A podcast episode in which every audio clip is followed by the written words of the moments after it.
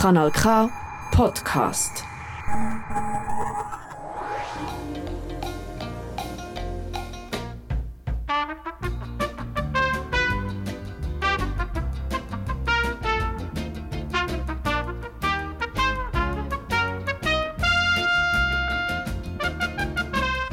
Da ist Radio Silbergau. Das Altjahr liegt hinter uns und wir nehmen seinen Nachfolger zuversichtlich in Angriff. Bei Radio Silbergau hat es zum Jahreswechsel nämlich eine grosse Änderung gegeben. Wir produzieren unsere Sendung jetzt nicht mehr zu Könitz. Neu ist das Museum für Kommunikation unser Gastgeber. An dieser Stelle bedanken wir uns ganz herzlich für die Gastfreundschaft. Hören Sie uns aber immer noch auf Radio Bern Rabe, im Aargau auf dem Kanal K, bei Radio Chico und natürlich rund um Tour im Internet auf radiosilbergrau.ch. Am Mikrofon begrüßt Sie Charlotte Heffeli. Mit einem obligaten Weihnachtsgeschenk aus unserer Jugendzeit steigen wir in die heutige Sendung ein. Daraufhin besuchen wir Hinterkappeln, wo fast wie in China und Japan Siderraupen gezüchtet werden. Und einen Beitrag später schlottern wir alle nur schon beim Zuhören. Sie hören dann einen Gastbeitrag über den Notruf 144 und zum Schluss fragen wir wieder, was macht eigentlich, ja, eben, was macht eigentlich eine Polygrafin? Steigen wir also ein mit einer Erinnerung an unsere Jugendzeit. Wo ich noch in die Schule gegangen bin, ist an der Weihnacht unter dem Christbaum mit grösster Regelmäßigkeit das Geschenk von meinem Götti gelegen, wo allweg viele Kinder in der Schweiz hier bekommen haben. Es war ein Geschenk, das ihm durch das ganze Jahr durch Freude gemacht hat. Auch dem Rolf Bürgermeister ist es so gegangen. Ich mache mir es jetzt leicht und rede nicht von einem Buch, aber von einem Büchli. Eins, das jedes Jahr ist neu rausgekommen und für meine beiden Brüder und mich immer ist unter dem Weihnachtsbaum gelegen. Es war nicht nur ein Büchli, sondern auch ein Kalender. So, jetzt wisst ihr, von was ich rede. Vom Pestalozzi-Kalender. Anfangs des 20. Jahrhunderts hat der Dr. Bruno Kaiser, Inhaber von einem grossen Geschäft in der Berner Altstadt, gemeint, man müsse etwas tun, dem Vaterlande eine gesunde, tüchtige und fröhliche Generation zu erziehen. Er hat 1908 den ersten Pestalozzi-Kalender herausgegeben. Es ist also ein pädagogisches Werk gewesen, wenn man so will. Aber nicht nur bei Lehren soll er sein, sondern auch für Freude, Spaß und Unterhaltung hat er gesorgt. Neben längeren Artikeln über our Gattung Interessantes hat es immer wieder Abbildungen von Kunstwerken. Kaiser hat damit die Jugend sensibilisieren. Es hat auch Rätsel und Scherzfragen drin und Wettbewerb. Allerdings hat man ein Jahr müssen warten, bis man herausfinden konnte, ob man etwas gewonnen hat. Ab 1914 hat es zwei Ausgaben gegeben. Eine für die Mädchen und eine für die Buben. Wegen geschlechtsspezifischen Wissen. Hoppla, das kam heute auch nicht so gut an. 1919, also etwa zehn Jahre nach der Gründung, ist die Auflage schon bei 100.000 Stück. Gewesen. Die Kalender aus meiner Jugend habe ich lang aufbewahrt. Aber die Zügelten von meinen Eltern ins Altersheim haben die Büchli nicht überlebt. Ohne mein Wissen ab ins Brockenhaus. In meinem Anfall von Nostalgie habe ich vor ein paar Jahren auf einem Flohmarkt wieder ein paar kaufen. Das älteste aus dem Jahr 1956, dann, wo ich gerade bei 20 wurde. Der wichtigste Teil war immer die Agenda.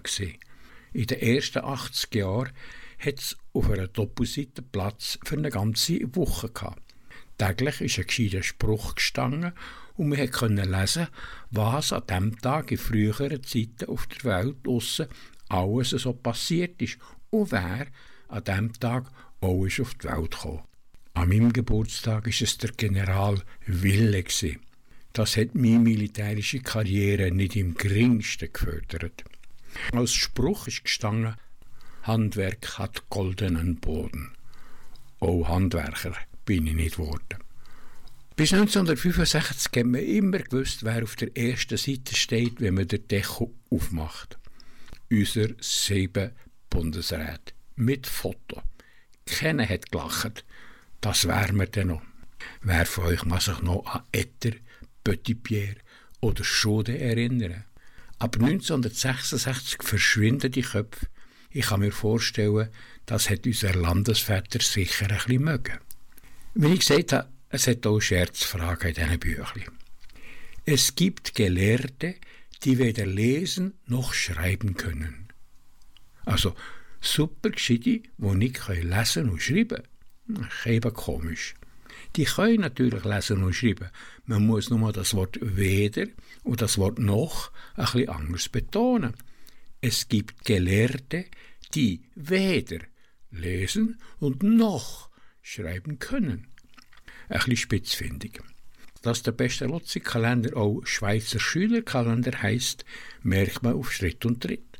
Schon ganz am Anfang stehen ein paar Stundenpläne und eine Merktafel zum Ausfüllen. Dort kann man nicht nur ein paar Telefonnummern eintragen, sondern auch Nummern oder Grössen von Uhr, Velo, Hut, Kragen, Hemli, Schuhe, Schleifschuhe, Brüllen, Sparbuch und Abonnements- und Ausweiskarten. Da hat es auch eine Tabelle für Körpermaß. Da hat der Inhaber oder die Inhaberin das Gewicht und die Größe müssen eintragen und zwar im Januar, Juli und Dezember. Beobachte diese Entwicklung, hat man gewarnt. 1978 ist die Merktafel schwer vereinfacht worden. Es sind nur noch vier Telefonnummern vorgesehen. Die von der Schule, von der Feuerwehr, der Polizei und vom Hausarzt. Von der Eltern nicht, die wenigsten hatten schon ein Telefon. Jetzt zur Abwechslung noch eine Scherzfrage. Wenn auf einer Bank sieben Reiche sitzen können, wie viele Arme haben dann darauf Platz? Die Antwort ist 14. Jeder Reiche besitzt zwei Arme. Jetzt noch etwas zum Inhalt. Das, was wir heute würden googlen, hat man im Pestalozzi-Kalender nachschlagen. Zum Beispiel unregelmäßige englische und französische Verb, die höchsten Passstraßen und längsten Eisenbahntunnel der Schweiz, Fläche und Einwohnerzahl der Kantone oder Hauptort und, ganz wichtig, der schweizerische Viehbestand. Darunter haben auch Säue, Geissen und sogar Hühner gezählt. Ich habe mal in einem Land gelebt, wo man nicht einmal gewusst hat, wie viele Leute drinnen wohnen. Nicht dürfen fehlen hat die Distanztabelle. An der hat man ablesen, wie weit es ist von einer Stadt zur anderen. Die Tabelle ist ihm kommod gekommen, man wollte telefonieren. Wie ist jetzt das genau? Was hat denn ein Telefongespräch gekostet? ihre Distanz von 100 Kilometern, vom Morgen am 8 bis am Abend um 6 1 Franken. Für drei Minuten oder einen Bruchteil von drei Minuten. Ein paar Seiten sind mit Geometrie überschrieben. Das habe ich aber gerade besprungen. Ich habe nicht eingesehen, wieso ich wissen sollte, wie man die Fläche von einem Trapezoid oder der Inhalt von einem schief abgeschnittenen Prisma kann ausrechnen Jetzt noch ein paar Überschriften von längeren Artikeln, die die heutige Jugend sicher nicht aus den Socken holen. 1958 sind drei Seiten am Thema Bananen gewidmet. Gewesen. Ein paar Kapitel heißen ländliche Transportmittel in aller Welt. Erzschmelzen im Mittelalter. Schlafen in heißen Ländern, Leibesübungen oder Eskimo-Kleidung. Ein Artikel aus dem Jahr 1958 ist allerdings noch heute wieder sehr aktuell. Freundschaft mit dem Wolf. Ein, ein missverständlicher Titel von 1979 hat geheißen Reisen ohne Geld. Es soll zwar Leute noch heute geben, die ohne einen Stutz im Sack Weltreisen machen Aber 1979 ist nicht von solchen Dingen gedreht, sondern von den Vorteilen von Reisechecks. Später, 1984, vor 40 Jahren, hat es ein bisschen andere Themen gegeben. Weltumsegelung, ATP-Rangliste im Tennis, die Schweiz an der Mode-Olympiade und, immer noch hochaktuell, Ausländerkinder bei uns. Ein Beitrag ist sogar seiner Zeit weit voraus. Das Solarzellenauto. Ja, es gibt noch und hat letztes Jahr sein 115. Jubiläum gefeiert. Er heißt jetzt allerdings Pestalozzi Agenda und er kommt schon seit ein paar Jahren nur noch alle zwei Jahre raus. Ich bin für meinen Beitrag extra einen kaufen. Die Ausgabe 2023-2024 ist sehr zeitgemäß dem Thema Frieden gewidmet. Die Friedenstube von Picasso ist auf dem Deko. Ganz unbekannte Leute, die Krieg erlebt haben, berichten davon. Personen, die etwas für den Frieden getan haben, werden vorgestellt. Der Mahatma Gandhi, der Henri Dunant, Nelson Mandela. Auch heisse Themen werden angepackt. Sinn und Problematik der schweizerischen Neutralität oder gewaltfreie Kommunikation.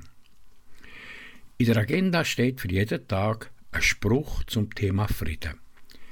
Friede ist nicht alles, aber ohne Frieden ist alles nichts, hat der Willy Brandt gesagt. Von der grafischen Gestaltung her ist der Kalender ein kleines Juwel. Ich habe stundenlang an diesem zehnminütigen Beitrag für die heutige Sendung geschafft. Nicht, weil es schwierig war, nein, weil ich beim Lesen von diesen alten Kalender immer wieder an einem Beitrag oder etwas Krebsem bleiben hängen. Den Pestalozzi-Kalender gibt es heute immer noch. Ausgegeben wird er vom Charles Linsmeyer im Wertverlag. Ich weiß nicht, ob der Kalender in der Zeit der Smartphones immer noch unter den Schweizer Weihnachtsbäumen liegt. Aber die Ausgabe für das Jahr 23-24 beweist, dass er seit 115 Jahren immer jung geblieben ist.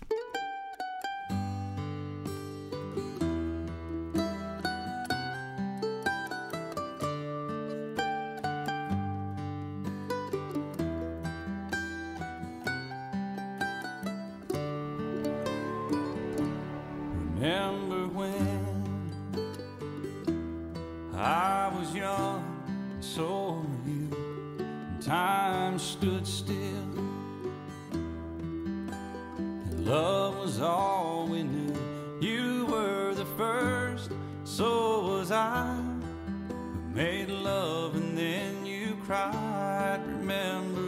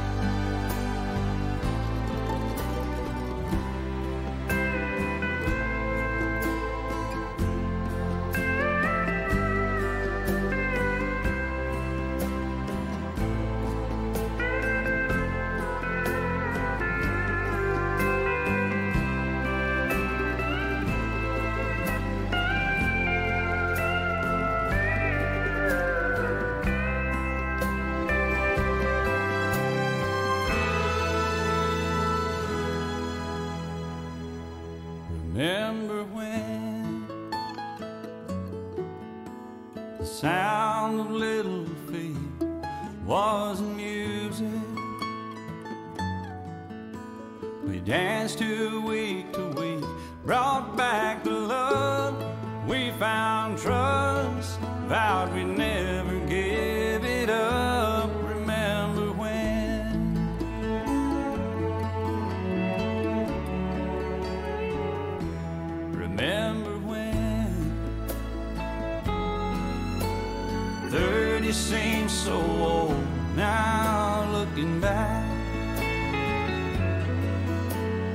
just a stepping stone to where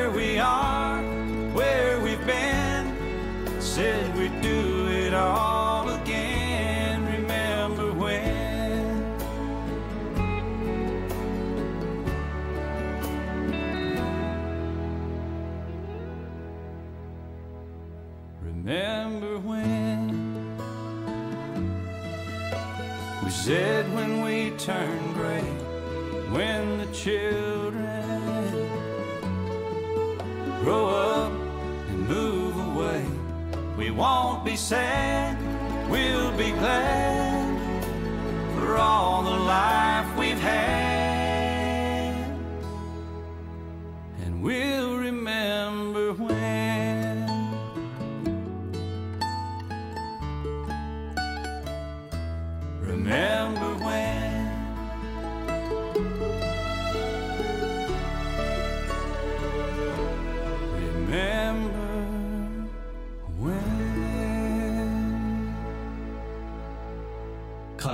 Richtig gutes Radio. Vor ein paar Jahren haben wir den Uli Ramseyer schon einmal auf seinem Bauernhof besucht. Dort mal ist es um Haselnüsse gegangen. Er hat uns nämlich seine Haselnuss-Knackmaschine vorgeführt und das war eine ziemlich lärmige Sache hier. Heute ist Margarita Beiner wieder bei ihm. Aber jetzt geht alles ganz leislich zu und her. Der Uli Ramseyer züchtet nämlich auch Sideralpen und er erzählt uns von der grossen Metamorphose, wo die Tiere in ihrem Leben durchlaufen. Uli Ramseyer, wie hat das bei euch angefangen mit dieser Sideralpenzucht? Ich habe einen Betriebszweig gesucht, wo ich landwirtschaftlich tätig war, weil ich nur ganz wenig Land habe. Gleichzeitig bin ich Textilingenieur. Als junger Textilingenieur habe ich mich natürlich auch mit Seide auseinandergesetzt. Und das hat dann die Faszination gegeben, für das zu starten. Und mit was hat er denn gestartet? Mit Schmetterling oder gerade mit Trauben? Oder hat er zuerst mal Bäume gepflanzt? Angefangen hat es mit Bäumen. Die Seidenraupe frisst nur Blätter vom weißen Maulbeerbaum. Und da habe ich zuerst ein paar hundert Maulbeerbäume gepflanzt, nämlich genau 700. Und habe nachher ganz mit wenig Raupen angefangen, mir das Handwerk anzueignen. Von wo habt ihr denn die Raupen gehabt? Habt ihr Schmetterlinge, irgendwie Eier gelegt oder wie muss ich mir das vorstellen? Also ich muss vorausschicken, der Nachtfalter kommt aus dem Süden von China und den gibt es nicht mehr in freier Natur. Der ist ausgestorben. Und das gibt es nur noch in menschlicher Obhut. Und wir kaufen Eier und zwar von einem Forschungsinstitut in Padua. Und nachher tun wir sie anbrüten und daraus läuft dann die kleine Raupe. Die Raupe ist winzig. Das Ei ist kleiner als ein Mohnsamen und entsprechend winzig ist auch das Räubchen, das ausschläuft, ist etwa 1,5 bis 2 mm groß. Dann fängt die Raupe an zu fressen. Und wie das sie fressen? Schon von Anfang an, wenn sie ausschläufen, tun sie nonstop fressen und wachsen in dieser Zeit sehr, sehr schnell. Äh, so eine Aufzucht dauert drei Wochen vom Ausschläufen an, bis sie nachher so gross sind wie ein Mittelfinger. Und in dieser Zeit vom Ausschläufen bis drei Wochen später haben sie das 10'000-fache an Gewicht zugelegt. Das ist wie ein Baby, das 3,5 Kilo wäre, wenn es auf die Welt käme. Und nach drei Wochen 35 Tonnen schwer wäre. Und die Menge an Blättern, die es vor allem in der letzten Woche gibt, die ist so groß, dass wir dann das dritte ablesen, etwa zwei Stunden im Tag, und geben das nachher verteilt auf vier Portionen am Tag, tun wir die Blätter auf die Raupe legen Und dann tun sie das alles Rübis und Stübis in sechs Stunden fortfressen. Und dann tut man wieder Futter und so geht das viermal. Um 6 Uhr am Morgen, Mittag, um 6 Uhr am Abend und ihr erratet so Mitternacht. Und zwischendurch könnt ihr vielleicht ein bisschen schlafen. Schlafen tun wir die auch, wenn die Raupenaufzuchten durch sind. Irgendwann fängt die Raupe an, sich einzupuppen mit diesen Seidenfäden. Wie lange geht das, bis das mal so weit ist? Also anfangen tut es eigentlich, dass die Raupe, wenn sie vollgefressen ist und eben so riesig ist, ihr Verhalten verändern. Dann ist sie plötzlich nicht mehr am Futter interessiert, sondern sucht irgendein Plätzchen, wo sie sich einspinnen kann. Und dann geben wir ihnen Einspinnhilfen. Geben. Das sind entweder so Kartonrähmen oder so Plastikegel, wo sie gäbig reingehen können und dort nachher ein Kokon anfangen spinnen. Und das geht drei Tage. Da tut sich die Raupe von außen gegen innen einspinnen, so dass sie in einem geschützten Häuschen ist, sozusagen, für nachher in der Metamorphose, wenn sie total wehrlos ist, geschützt zu sein. Und das macht sie also nur drei Tage lang? Ja, drei Tage lang durchspinnen, ein Seidenfaden, das ist sehr viel. Das ist zwischen 600 und bis zu 2000 Meter Fadenspinz in dieser Zeit, je nach Größe der Raupen und Genetik und so, die man hat. Eine riesen Arbeit, bis 250'000 Mal tut sie da mit einem liegenden Achte aus diesen Spinndrüsen, die unter am Maul liegen, tut sie den Seidenfaden ausspinnen und tue gleichzeitig auch den Seidenleim ausspinnen, der nachher die Fäden zusammenklebt und das Kokon so stabil macht. Und dann wärst du auch so weit nachher, für das der neue Schmetterling ausschleifen Dann ist zuerst mal die Raupe eingesponnen. Und dann passiert, ich würde sagen, das dritte Wunder. Wenn man das erste Wunder hat, das schnelle Wachstum. Das zweite, das wunderbare Einspinnen. Und das dritte Wunder, das jetzt passiert, ist die Metamorphose. Die Seidenraupe macht eine vollständige Metamorphose. Das heisst, sie tut sich selbst verdauen. Sie tut alle Rauporgane werden abbauen, bis nur noch eine Masse von Fett und Protein da ist. Und der drin ist noch die Zellinformation vom Schmetterling aus dieser amorphen Masse bauen sich nachher die Falterorgane wieder auf. Das würde noch einmal 14 Tage gehen fast, bis nachher der würde aus dem Kokon raus den Falter ausschleifen. Aber wir unterbrechen diesen Prozess. Wir schauen, dass die Puppe nicht Bedingungen hat, um eben aus dieser Zellinformation die Falterorgane aufzubauen, ernten sie zu diesem Zeitpunkt, sie abtrocknen, sodass die Weiterentwicklung nicht möglich ist. wenn man den Faden abwickelt, dann kommt dann nachher die Puppe wieder vor und das ist ein hervorragendes Tierfutter. Ich habe gelesen, ihr habt aber heute aber Tausende von diesen Koko am Schluss.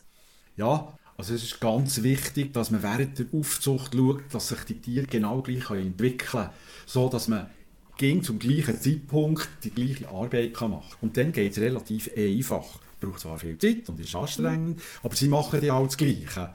Wenn man das kann, dass 15 oder 20'000 Seidenraupen, die wir hier aufzogen, wenn die alles das Gleiche machen, dann haben wir sozusagen unser Handwerk können und dann ist eigentlich unsere Arbeit auf dem Bauernhof fertig. Ich habe ja vernommen, dass ihr in Bollingen einen Betrieb habt, Swiss Silk, und dort tut ihr nachher die Seidenfäden weiter verspinnen. Das werden wir dann hören in einem nächsten Beitrag, auch hier auf Radio Silbergrau. Wenn Sie den Hof vom Uli Ramseyer in Hinterkappel mal besuchen finden Sie auf seiner Homepage bergfeldhof.ch alle Informationen.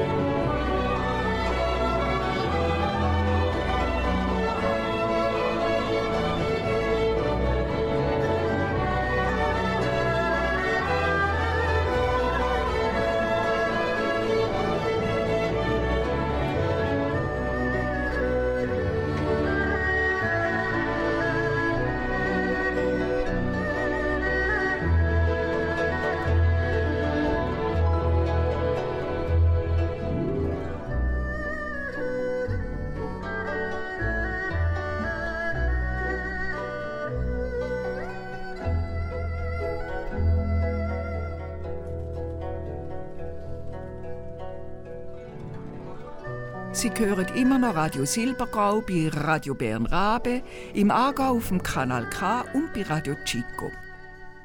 Im Weiter bringen wir einen Podcast über die Nummer 144. Dann unsere Reihe über neue Berufsbezeichnungen, aber zuerst besuchen wir die harten Sportler. Es ist Winter. Es ist meistens grusig kalt und man verkrücht sich am liebsten in der warmen Stube mit einem Glas heißem Tee. Ausser ein paar Unentweckte mit ihrer Vorliebe für tiefe Temperaturen. Es gibt nämlich zu Bern und mittlerweile auch an vielen anderen Orten ein paar unentweckte Wasserratten, wo es auch bei Wassertemperaturen von nur gerade ein paar Grad nach einem Schwumm in den Aare gelustet. Christine Müller wollte wissen, was die Frauen und die Männer ins kalte Wasser treibt. Warum geht ihr im Winter schwimmen? Es entspannt sehr. Das ist einfach Wellness vor der Haustür. Es macht Spaß. Und ich warte sehr ungeduldig auf den Moment, wenn ich kann endlich ins Wasser einspringen. Also ich brauche überhaupt keine Überwindung. Alicia, jetzt kommst du gerade aus dem Wasser. Wie geht's dir? Gut.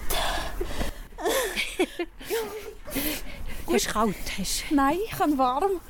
Eigentlich, weil man muss sich schnell anziehen. Sven, auch du bist jetzt gerade aus dem Wasser gekommen. Wie geht's dir? Ja, jetzt ist gerade die Warmphase. Und dann geht es ein paar Minuten und dann fängt man an zu zittern, dann wird es kalt.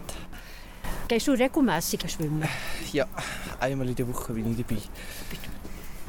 Erich, war es schön? Herrlich ja, ja. Jetzt habe ich noch gar nicht richtig kalt. Das Spüre von kalt kommt erst nachher noch. Rote Haut, siehst du ja, aber Ja. eigentlich nicht kalt, ist Lottery nicht. Es gibt verschiedene Phasen. Wenn du ins kaltes Wasser reingehst, du brauchst eine, zwei Minuten, sich anzupassen. Also der Körper braucht es. Das ist auch wichtig, dass man sich entspannt, sehr tief atmet, ruhig atmet und so ruhige Bewegungen macht, Atem entsprechend und nicht zügige Bewegungen. Und dann nach zwei Minuten kommt eine Phase, das Körper hitzt sich sehr stark auf und es wird dir in diesem kalten Wasser plötzlich warm. Dann kannst du das wirklich genießen. Aber natürlich so ab 7 Grad spürst du schon die Zähne und Finger, dass sie sehr kalt werden und musst du ständig äh, Finger bewegen im Wasser, damit sie beweglich bleiben. Wenn du aus dem Wasser kommst, wird die erste paar Minuten sehr heiß. Und das ist gerade gute Phase, sich gut abzutrocknen und schnell anziehen und nicht warten. Weil nachher kommt so Zitterphase, das ganze Körper zittert, um sich aufzuwärmen. Und in dieser Phase ist es schon gut, wenn du schon angezogen bist und am liebsten nach dem Schwimmen noch ein Kleiderschicht mehr als vor dem Schwimmen. Und dann etwas Warmes dazu trinken, ein Chai oder Kakao mit Chili kann man trinken, aber lieber ohne Alkohol. Und das hilft dem Körper, sich schneller aufzuwärmen. Geht ihr bei jeder Temperatur ins Wasser? Ja, die einzige Bedienung ist, dass es kein Hochwasser ist und äh, wir gehen nicht, wenn Wasser braun ist, weil es kommt auch oft Holz runter mit dem Wasser, dass man kann das noch sehen. Wie lange haltet man es denn so aus in diesem kalten Wasser? Es ist sehr unterschiedlich, es sehr persönlich, weil ich bleibe manchmal bis 15 Minuten im Wasser, aber man empfiehlt äh, pro Grad äh, Wassertemperatur eine Minute. Also wenn Wasser zum Beispiel 7 Grad ist, dann bleibt man 7 Minuten Maximum im Wasser. Da haben wir letztes Jahr in Oceanensee ein äh, äh, also Schwimmen, äh, das ist hoch gesagt, weil Oceanensee war schon gefroren. Wir haben dort gebadet einfach Ende Dezember und Wassertemperatur war etwa zweieinhalb Grad. Das haben wir gemacht und unsere zwei Härte Männer, Yves und Stefan, Sie gehen oft am Wochenende an verschiedenen Bergseen. Rachel war auch ein paar Mal dabei und sie baden dort, Eisbaden machen sie. Sie machen wirklich Loch in Eis und steigen rein. Ja. Stefan, jetzt bist du vorhin aus dem Wasser gekommen, bist bereits wieder angekleidet. Wie geht es dir jetzt? Ich mache jetzt mit einem Kollegen 1,5 Minuten pro Grad Celsius. Wie kalt ist da heute Morgen? Äh, heute war es 6,6 Grad. Und die Aussentemperatur 0 Grad oder minus 1. Wie viel bist du jetzt geschwommen? Ich bin bis zum oberen Do gelaufen, das sind etwa 700 Meter von hier und dann einfach abgeschwommen. Wo die Strömung so einen Kreis macht, kann man schön bequem drinnen bleiben. Bin nach sieben Minuten, nein, acht Minuten bin ich unten und jetzt noch zwei Minuten bin ich dort und habe einfach gewartet, bis die zehn Minuten rum sind. Und jetzt hast du dich warm angelegt? Ja. Mein Ziel ist auch bei dem, äh, wo ich jetzt mich richtig anlege, ich will einfach den schönen kalten Reiz haben, aber ich will nicht zittern. Also letztes Mal, als wir schwimmen, ist plötzlich jemand oben runtergekommen und hat gesagt, ihm ist das Nattel ins Wasser gefallen. Ist ausgerutscht und wir sind dann tauchen, haben es gefunden und haben es wieder umgegeben. Aber das Handy war natürlich kaputt, aber die SIM-Karte hätte er noch brauchen Und ich war sehr dankbar. Ja, die speziellen Erlebnisse sind eher so das, was der Gruppe passiert, dass man einen guten Zusammenhalt hat. Oder immer so lustige Sachen, wie auf einmal der Hammer vor der Brücke oben runter und 5 Meter vor ihr ins Wasser. Ja, es sind so ein krasse Momente, aber eben ein gutes Team, eine gute Gruppe. Wir sind auch schon recht zusammengeschoren mit dem von dem her. Also mich schudert es einfach, wenn ich diesen Schwimmerinnen und Schwimmer zulose. Es ist ja gesund, aber eben mein Wärmebedürfnis sagt mir etwas ganz anderes. Der Beitrag hat Christine Müller gemacht. Kanal K. Kanal K. Richtig gutes Radio.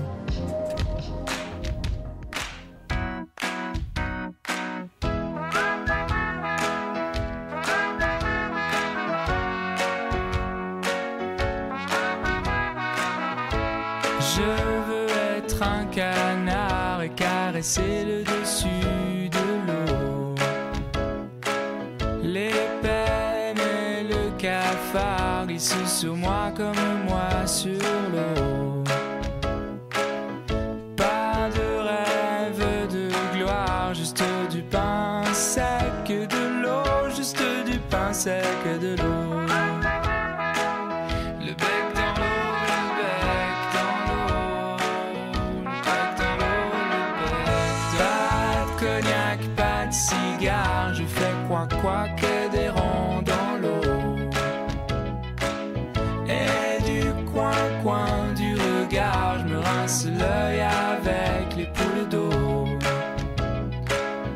Personne n'est mis à l'écart, on se ressemble comme des gouttes d'eau, comme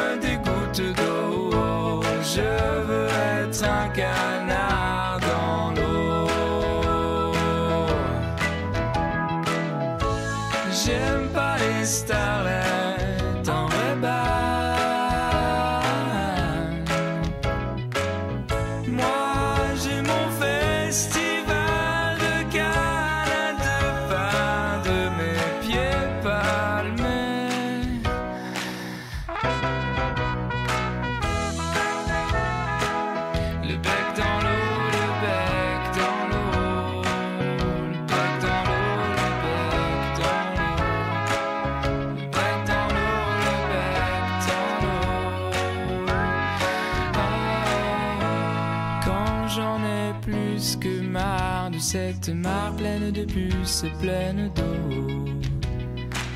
Je secoue mes plumes et je pars où c'est encore mieux tout en haut, c'est encore mieux tout en haut.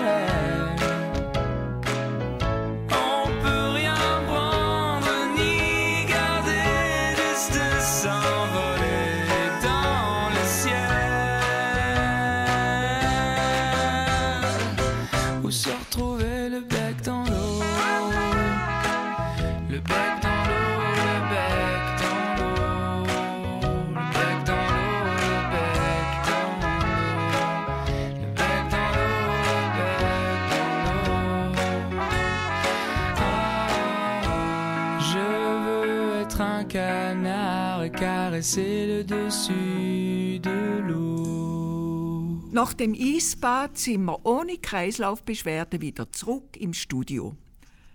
Wie es könnte rauskommen, wenn es mal nicht so wäre, hören wir im nächsten Beitrag. Der Hans-Peter Müller bringt uns nämlich den Podcast Herzfrequenz von der Schweizerischen Herzstiftung mit. Der Marco Harder schildert der Franziska Engelhardt, was es bedeutet, wenn ein Herz einfach aufhört zu schlagen. Da zählt jede Minute.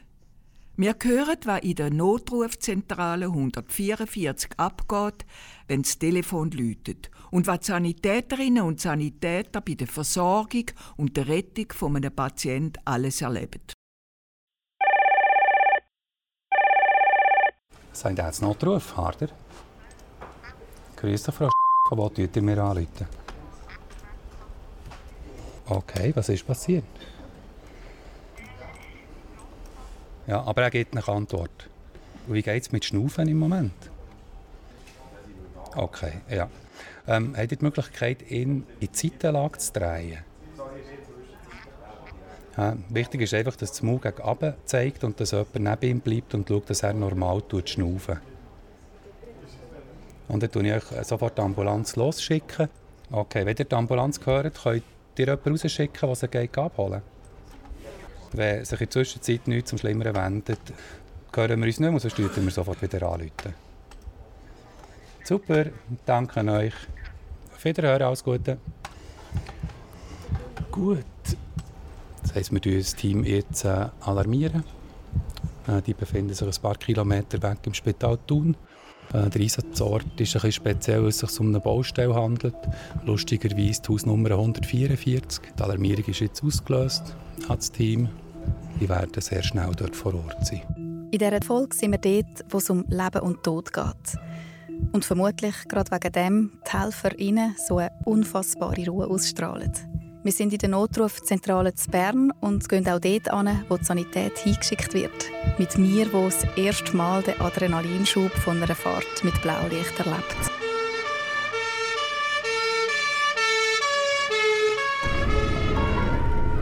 Jetzt bimbelt immer, das heisst, der Disponent hat uns wie neue Angaben drin.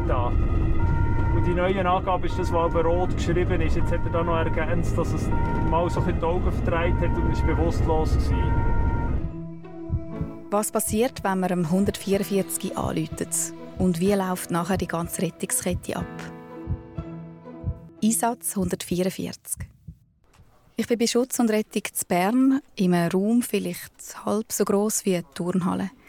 Da, wo die Notrufe reinkommen, wenn man am 144 anläutet. Ich stehe neben dem Marco Harder, der mit dem Headset gerade die Informationen von dem Notruf ins Alarmsystem hineingibt, zu dem Anruf, der gerade reingekommen ist von dem bewusstlosen Mann. Darf ich Zwischenfragen oder eine Störung? Nein, nein, ist gut. Ähm, jetzt parallel zum Anruf, hast du gerade da gleichzeitig alles geschaut? Wo ist das ganz genau zum Lokalisieren? Oder kannst du sagen, was du parallel alles machst? Jetzt sehe ich gerade, dass du da eintippst, Bemerkungen. Geht jetzt das direkt in den Rettungswagen? Richtig. Sie haben mir jetzt gerade äh, gemeldet, dass sie ausrücken über den Funk. Den habe ich auch äh, im Kopfhörer auf dem Ohr. Sie sind unterwegs und ähm, tue jetzt noch die Dringlichkeit korrigieren, weil sie doch äh, zügig sollen weil man nicht genau weiß, wie es dem Mann vor Ort geht. Und die höchste Dringlichkeit, da gehen wir effektiv von einer Lebensbetreuung aus. Das sind ja die Einsätze, die nachher mit Blaulicht und Horn gefahren werden, die mit und mit Sondersignal möglichst schnell an Einsatzort gehen, bis wir dann vor Ort Gewissheit haben, ist so etwas lebensbedrohliches oder nicht. Also wir haben hier die drei riesengroßen Bildschirme vor uns und auf dem Bildschirm ganz links hat es einzelne Ziele. Jede Ziele ist ein Einsatz und die sind anders eingefärbt. Und jeder Einsatz, der rot eingefärbt ist, bei dem befürchten wir eigentlich eine Lebensbedrohung. Und das haben Sie jetzt, weil jetzt sehe ich da auf dem Bildschirm ist es rot. Das ist jetzt genau so ein lebensbedrohlicher Fall. Jetzt bist du mit dem Rettungsteam in Kontakt und sie geben nachher erst, wenn sie dort waren, mehr Informationen darüber. Jetzt bist du im Moment draußen. Grundsätzlich ähm, liegt jetzt die Aufgabe von Notrufzentrale 144 auch irgendwo durch zu kontrollieren, kommen die irgendwann dort an beim Patienten. Sobald das Rettungsteam vor Ort ist, äh, können wir es eigentlich gesorgt geben, dann schaut jemand zum Patienten. Und wenn wir nicht irgendetwas Negatives hören, gehen wir davon aus, dass sie den Einsatz vollumfänglich im Griff haben. In welchem Spital dass sie mit dem Patienten fahren, wird uns nachher digital mitteilt. Und irgendwann melden sie sich und sagen, sie seien wieder frei und einsatzbereit. Und dann ist es für uns eigentlich definitiv abgeschlossen. Der Marco Harder hat also die Rettung eingefädelt. Wir sagen uns übrigens «du», weil da alle per «du» sind. In dieser Zentrale sitzen ein Dutzend Leute vor Kompis, die Notrufe entgegennehmen, auch von der Polizei und von der Feuerwehr. Ich habe mir das viel aufgeregter vorgestellt in dieser Notrufzentrale. Ich höre jetzt da innen rein gar nichts. Also es ist unleislich. Wo läutet es denn? Es läutet heute lediglich noch auf den Kopfhörer der Mitarbeitenden im Raum. Man hört kein einziges Telefon mehr läuten. Das heisst aber nicht, dass relativ viele Anrufe reinkommen. Wenn ich jetzt zum Beispiel am 144 anrufe, was passiert dann? Wenn ihr auf die Notrufnummer 144 anruft, dann läutet primär das Telefon im Fachbereich der Sanität. Das heisst, alle, die hier im 144 arbeiten, haben eine rettungsdienstliche Vergangenheit, sind diplomierte Rettungssanitäterinnen und Rettungssanitäter und können so nachher herausfinden, was eigentlich genau das Problem ist. Angenommen, es läutet jemand an, der einen Herzstillstand hat. Was passiert dann? Was machen? Ihr dann instruieren, was man genau machen muss? Ja, äh, wir anweisen die Leute anweisen, wenn eine Person auf dem Sofa oder auf dem Bett liegt, die auf einen harten Boden abzunehmen auf den Rücken zu legen und nachher in der Mitte des Brustkorb in der gewünschten Herzfrequenz eigentlich möglichst tief die Herzdruckmassage durchzuführen, sodass der, der Rest vom Sauerstoff, der sich noch im Kreislauf befindet, die Zeit bis das Hirn von Schaden nehmen, eigentlich kann überbrücken. Und du sagst jetzt in diesem gewissen Rhythmus, aber wenn man jetzt das selber noch nie gemacht hat, ihr anleiten, wie welchem Rhythmus und wie tief runter drücken, kommt das vor, dass ihr das wirklich so ganz genau erklären müsst? Ja, es kommt immer darauf an, wenn man auf der anderen Seite hat, wie tief man etwas erklären muss. Rein technisch sollte man zwischen 4 bis 5 cm in den Brustkasten reindrücken, aber das sieht von außen nicht wahnsinnig verständlich aus. Darum darf man wirklich sagen, drückt so fest ihr könnt. Und ich tue euch laut vorzählen. den heutigen Smartphones hat man die Möglichkeit, dass die Leute den Lautsprecher einschalten und das Gerät nebenan legen. Schaut, ich zähle 1, 2, 3, 4, 5 und in der nächsten Runde erwarten wir von den Leuten, dass sie uns zählen und so haben wir eine leichte Kontrolle, ob das etwa in der Geschwindigkeit äh, stattfindet, die wir uns vorstellen. Ist es wirklich so schnell oder hast du es jetzt schneller gesagt? Ich habe das Gefühl, ich habe es gar nicht schlecht gesagt von der Geschwindigkeit und für all die, die gerne eine Esusbrücke hätten, die können an Musiktitel «Staying Alive» denken, die rund mit einer 100er Frequenz eigentlich abläuft. Ja. Ich verzichte jetzt darauf, den zu singen. Ja. Aber mich nimmt es jetzt doch Wunder. Eins, zwei, drei, vier. Und es ist tatsächlich sogar noch ein bisschen schneller. Aber nochmal zurück in die Notrufzentrale. Die RettungssanitäterInnen müssen neben dem Fachwissen super geerdet sein und eine dicke Haut haben. Weil die Leute, die anrufen, allermeistens in einer dramatischen Situation stecken. Seit 2006 bist du in der Einsatzzentrale vorher selber Rettungssanitäter gewesen. Was fährt immer noch total ein, nach so vielen Jahren Erfahrung? Schlimm ist es immer, wenn man nicht herausfindet, wo etwas ist. Also sprich, wenn die Gegenseite mehr anschreit und verzweifelt umschreit und einem die Fragen nicht beantwortet und man schlicht nicht weiß, wo kann man jetzt Hilfe ansetzen.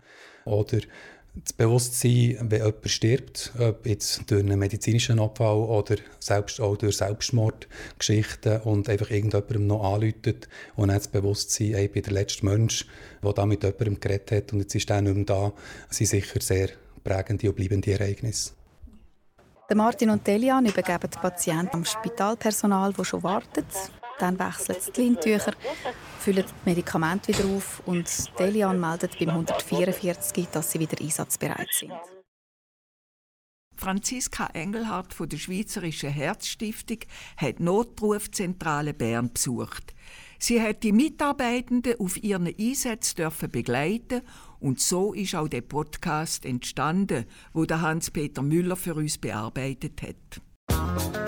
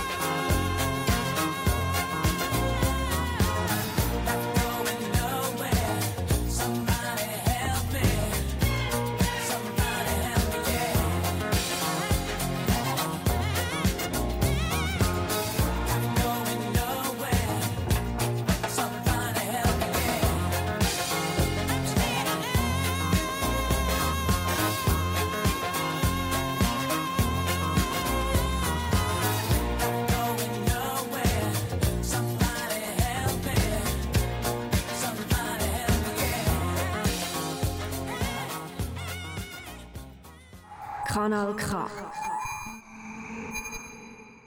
In unserer Reihe über neue Berufsbezeichnungen stellt Ihnen der Andreas Vogel Polygrafin Marlene Seehofer vor. Sie ist Lernende im vierten Lehrjahr bei CH Media in Aarau. Und weil er sich unter der Bezeichnung Polygrafin nicht viel vorstellen kann, fragt er nach. Wir Polygraphen gestalten. Wir tun für Print- und Online-Medien Sachen layouten und machen Satzbearbeitung und Bildbearbeitung. Was sind das für Sachen, die du layouten? Das ist ganz unterschiedlich. Jetzt bei uns im Betrieb sind es natürlich Zeitschriften, weil wir ein Zeitschriftenverlag sind. Wenn wir jetzt aber zum Beispiel in einer Marketingagentur arbeiten, könnte das Flyer sein, es könnte Plakat sein, je nachdem sogar Bilder für eine Webseite. Es ist sehr divers. Es ist ein grosses Medienunternehmen, CH Media, wo du schaffst mit Tageszeitungen, neben den Zeitschriften, mit Fernseh- und Radiostationen. Wo genau arbeiten Polygraphen noch? Bei uns arbeiten sie jetzt bei der Zeitschrift, gibt es Layouter wie wir. Dann gibt es bei der Zeitung natürlich ein paar. Bei der Zeitung ist es aber so, dass vieles automatisiert läuft und das ist halt das ganz anders Schaffen. Und ich weiß, dass für die Fernseh- und Radiosender gibt es noch zwei Polygraphen, die für die Werbemittel dort verantwortlich sind. Der Beruf hat ja ganz früher einmal Schriftsetzer geheissen. Und da gibt es auch noch den Beruf vom Typograf. Was sind da Gemeinsamkeiten? Was sind die Unterschiede? Also Typograf und Schriftsetzer sind beide wirklich auf die Schrift fokussiert. Dann hat es neben denen noch den Lithograf gegeben, der für die Bildbearbeitung zuständig war. Und der Polygraph ist jetzt wie eigentlich die Kombination aus beidem. Und Schriftsetzer und Lithograf sind beides halt wirklich noch handwerkliche Berufe gewesen. Der Polygraph, wir arbeiten im Büro, das ist ganz ein anderes Schaffen, als das früher war. Also du schaffst im Büro, das heißt, du schaffst rein am Computer. Genau, unsere Layouts werden alle digital erstellt. Was gefällt dir an dem Beruf besonders? Mir gefällt eigentlich die Diversität im Beruf mega. Ich kann einerseits sehr kreativ arbeiten, aber ich kann andererseits, wenn ich mal nicht so eine gute kreative Phase habe, auch einfach das Technische machen, die technische Bearbeitung, damit die Daten im Druck nachher gut aussehen. Hat sich der Beruf in den letzten Jahren verändert? Ja, also wie du schon gesagt hast, natürlich vom Schriftsetzer zum Lithograph bis zum Polygraph, aber das ist jetzt schon weiter zurück. In den letzten Jahren ist einfach die technische Verbesserung, die bei uns auch Einzug gehalten hat und jetzt natürlich auch mit der KI, wo ganz neu auf 2024 rauskommt, wo die Bildbearbeitung einfach komplett umkrempeln wird. Also umkrempeln, das bedeutet, die wird äh, vollautomatisiert vollautomatisiert schon nicht, aber es macht einfach wirklich, es nimmt viel Arbeit ab. Zum Beispiel, wenn du ein Bild erweitern willst, weil das Format nicht stimmt, dann kannst du jetzt einfach sagen, was in erweiterten Teil drin soll. Zum Beispiel machen wir dort einen Drachen hin. Was früher hast du wirklich mühsam zusammenknübeln, alle Bilddaten und dann schön integrieren. Und jetzt kann das wirklich mit einem Satz kannst du dem Photoshop sagen, was es soll einbauen soll. Macht dir das Sorgen im Hinblick auf deinen Beruf? Dass du irgendwann auch nicht mehr kannst so kreativ tätig sein Nein, mir macht es jetzt eigentlich keine Sorgen, weil ich finde, jetzt beim Layout, so ein schönes Layout wird nie von einer Maschine können gemacht werden, mit all diesen professionellen Teilen, die mit einfließen. Und auch bei der Bildbearbeitung, eine schöne Farbbearbeitung wird KI nie können, weil KI hat am Schluss wirklich kein Auge zum Farben bewerten. Was kannst du außerdem zur Weiterentwicklung von deinem Beruf sagen? Dass wir einfach generell mehr ins Online werden abdriften, weil halt Print gar nicht mehr so verlangt wird. Sie haben den Beitrag von Andreas Vogel gehört. Für alle, die mit der Medienbranche nicht so vertraut sind, will ich hier noch ein paar Begriffe, die wir gerade gehört haben, erklären. Layout zum Beispiel bedeutet die Seitengestaltung von einem. Satzbearbeitung sagt man, wenn man nur einen Text gestalterisch bearbeitet. Und KI, wo man heute so viel darüber liest, ist ganz einfach die Abkürzung für künstliche Intelligenz. Don't cry, snowman, not in front of me. Who'll get your tears if you can't catch me, darling? If you can't catch me, darling. Don't cry, snowman.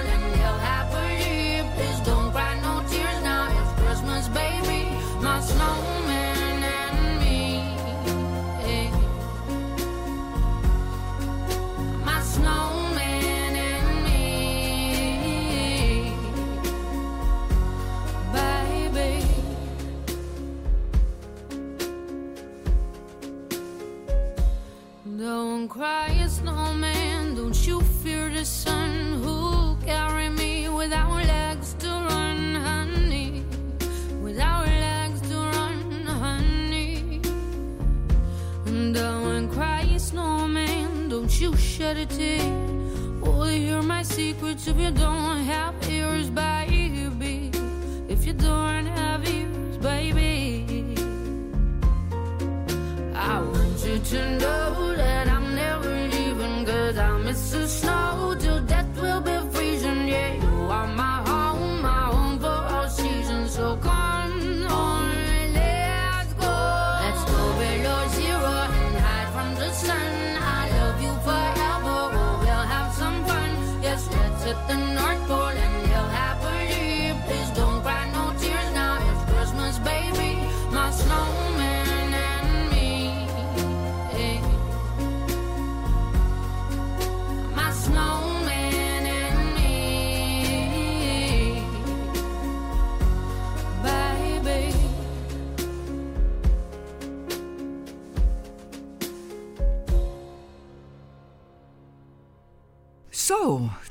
da wäre unser Start ins neue Jahr gewesen. Das Team von Radio Silbergrau wünscht Ihnen allen nur das Beste. Verantwortlich für die Sendung sind heute Margarita Beiner und Susanna Ries. Roland Schmid und Christine Müller haben die Technik betreut. Die Erika Oesch hat Musik ausgewählt. Sie findet übrigens alle Musiktitel und weitere Informationen zu unserer Sendung auf radiosilbergrau.ch. Und Charlotte Heffeli hat sie durch die Sendung durchgeführt. Auf Radio Bern Rabe hören Sie in vier Wochen eine neue Sendung von uns. Auf dem Kanal K immer am ersten Sonntag im Monat, zu Abend am 6. Uhr und bei Radio Chico jeden Monat am dritten Sonntag. Sie können unsere Sendung natürlich auch rund um die Tour im Internet auf radiosilbergrau.ch hören. Und dort können Sie auch unseren Newsletter bestellen. Wir freuen uns, wenn Sie wieder dabei sind, wenn es das nächste Mal heisst, da ist Radio Silbergrau.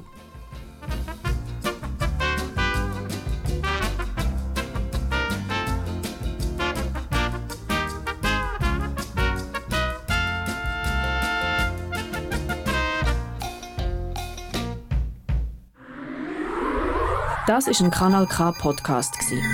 Jederzeit zum Nachhören auf kanalk.ch oder auf deinem Podcast App.